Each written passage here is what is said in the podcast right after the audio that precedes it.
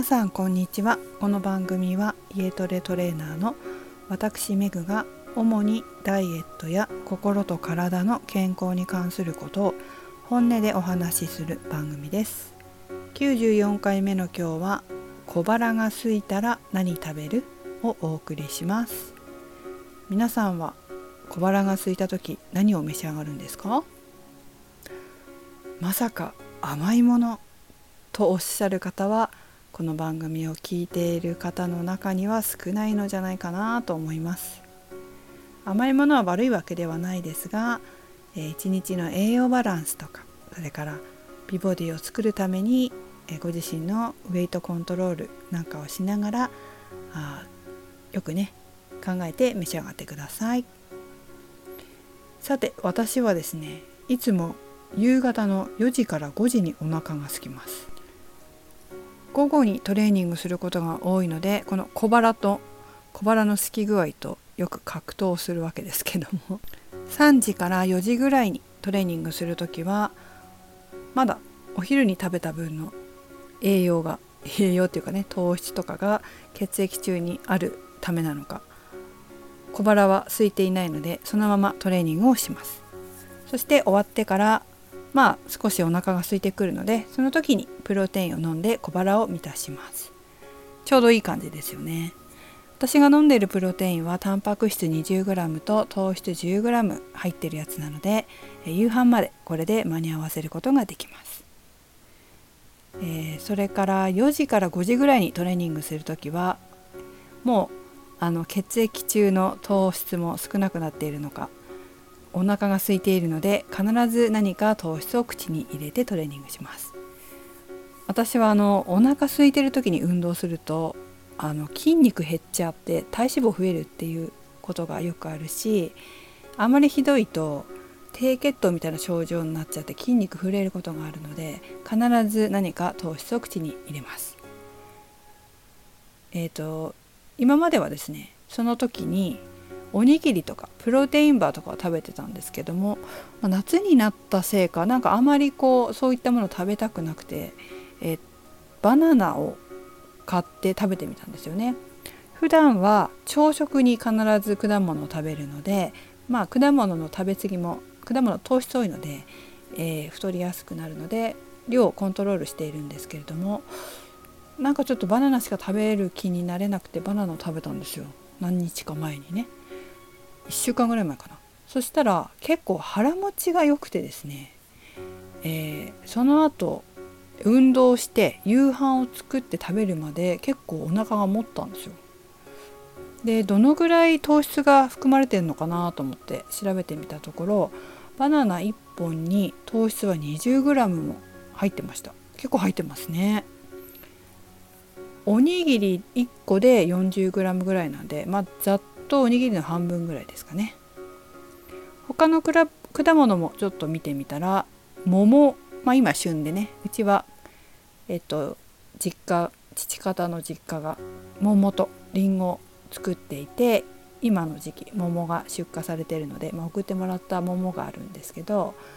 えー、それ1個ねだいたい M サイズで 20g ぐらいあるそうなんでバナナと同じぐらいですね。1個食べたらバナナと同じぐらい糖質入ってるんですね。それから食パンはおにぎりと同じぐらいでしたね。だいたい 40g 前後ぐらいですかね。まあそんな感じで、えー、私は最近はバナナを小腹が空いたら食べています。ただですね、えー、おにぎりを食べてた時は、まあ、40g もあると結構それで夕飯も取っちゃうと糖質が多くなっちゃうので、えー、間食におにぎりを食べた時は夕飯はにぎりあご飯か。糖質抜きで、え、おかずだけ取るようにしていました。ちょっと足りないんですよね。私 40g だと。多分 50g だとちょうどいいぐらいなんで、え、私は少しだけ夕飯は糖質食べてたかな。まあ、寝るだけなのでねほんとその朝次の日の朝まで保つぐらいでいいかなと思ってます。でバナナだと少し足りないのでもうちょっとねもうちょっと夕飯で食べますね。今日は、えーと、そうめんの半分ぐらいかな。おそうめんの半分だけ食べましたね、まあ、ちょうど良かったですね。おかずを一緒に食べて。まあこんな感じで私は小腹を満たしてで栄養バランスをとってコントロールしています。さてちょっと話が変わるんですけど今日ですねランチをしたんですね。でちょっと三軒茶屋に用事があったんで、えー、三茶でまあご飯を食べてたんですけど一人でね。で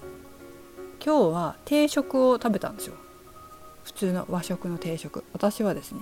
お刺身定食がすごい好きなのでお刺身定食を食べたんですけど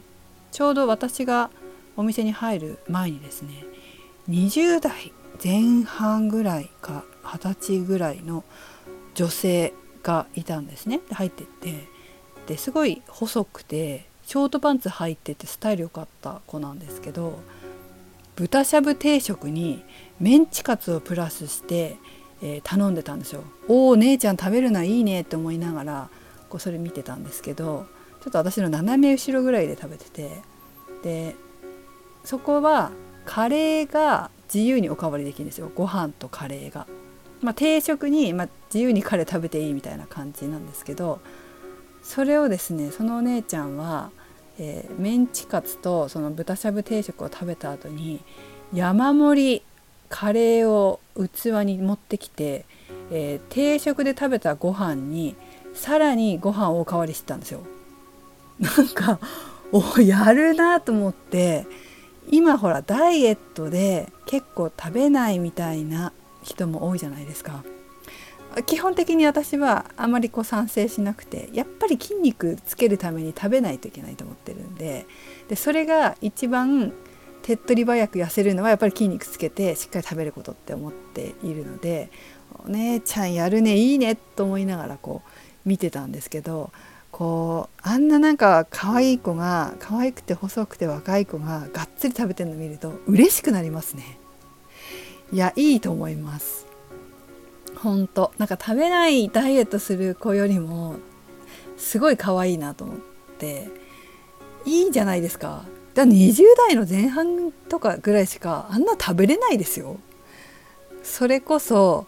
えーと、30過ぎたらもう食事コントロールしていかないともう本当にどんどん太る一方になっちゃうで。なっちゃうからやっぱり食べるのって20代ぐらい 食べれるの20代ぐらいまでなんでちゃんと。まあ、だからねその年代ってあると思うんですよ。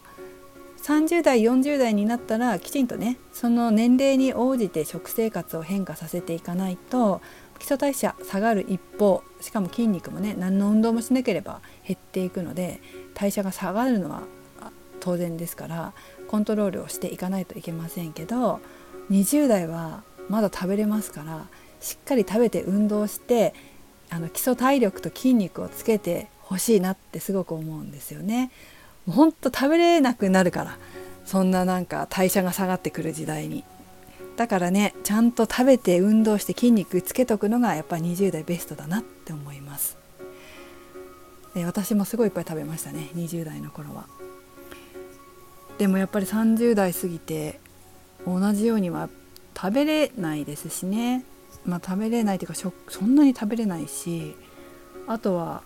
なんだ食べると太りますからね。もちろんね。20代の頃と同じ食生活できないですから、まあ、そこはコントロールしていかないといけませんね。まあ、でもこのある程度ちゃんと食べるっていうのはすごく40代50代になってからもすごく大切でやっぱり筋肉を保って健康でしかも美しくいたいじゃないですか。ぱそのためには筋肉はすごく必要です。私のママさんサッカーの友達たちは同世代なんですよね。40代が多いかな。あと50代の方もいますけど終わ、まあ、今ちょっとコロナとか夏休みで行ってないですけど、まあ、一緒にご飯食べるんですよ。終わった後にね。そうするとやっぱみんなちゃんと食べるんですよ。ちゃんとバランスよく食べる、まあ、みんな主婦だから栄養の知識もあるしサッカー見てるようなあの子ですから結構その選手とかの栄養とか、まあ、選手ってねプロの J1 のね選手だからちゃんとこう、まあ、プロマリノスだからプロ意識高い人も多いししっかりバランスよく食べてるから選手もねそういうの見てるからお母さんたちもお母さんたちで友達とかも結構ちゃんと知ってるんですよ。こういうの食べるといいとかね。そういう情報とかも持ってるから。だからちゃんと食べるんですね。普通に食べるんですよ。でも運動してるから太んない。私これ最高のことだと思うんですよね。やっぱちゃんと食べて体を動かして健康で体力を維持して、えー、元気に暮らすっていうのが一番いいなって思います。それからまあそれをね